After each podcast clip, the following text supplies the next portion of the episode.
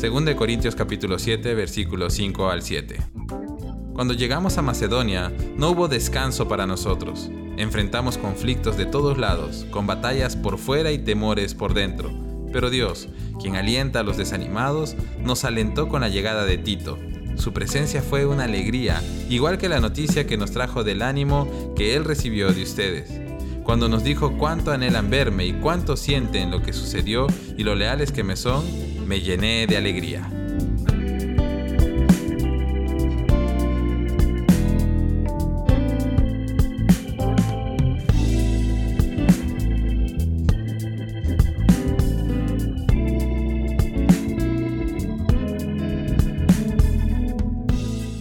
Todos necesitamos recibir aliento en algún momento de nuestras vidas, porque todos vamos a pasar por situaciones y problemas en los que nuestra propia fortaleza se agotará y necesitaremos la ayuda de alguien más fuerte para poder seguir y salir adelante.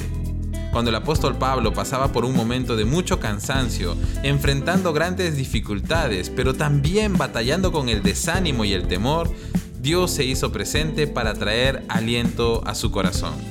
Dios jamás nos dejará solos y sin ningún tipo de aliento en los tiempos de dolor, sino que por el contrario, llega en el tiempo oportuno y siempre se hace presente cuando más lo necesitamos.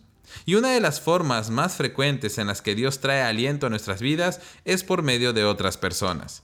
Personas que Dios usa para animarnos, para darnos palabra, para levantarnos justo cuando más lo necesitamos. Y eso fue precisamente lo que experimentó Pablo. Cuando estaba pasando por todos los problemas que mencionamos, llegó a verlo Tito, su amigo y compañero de trabajo. La presencia de Tito fue una alegría para el corazón de Pablo, una alegría tan grande que le cambió la perspectiva ante todo lo que estaba viviendo. Tito llegó con palabras de ánimo y con buenas noticias sobre lo que Dios había hecho en su vida y en la vida de otras personas. ¿Cuánto necesitamos rodearnos de personas como Tito? Personas que nos aman sinceramente y que estarán presentes justo cuando los necesitemos. Personas que oran por nosotros y que nos dan palabras de vida. Amigos cuya fe es un desafío y un ánimo para nosotros. Esa es la clase de personas que se convierten en un aliento divino en los tiempos de necesidad. Si estás pasando por un tiempo de mucho desánimo, hoy quiero animarte a que le pidas a Dios que te bendiga con personas que te traigan el aliento que tanto necesitas. Nunca estarás solo cuando tienes buenos amigos y un buen amigo es un aliento divino. Que Dios te bendiga.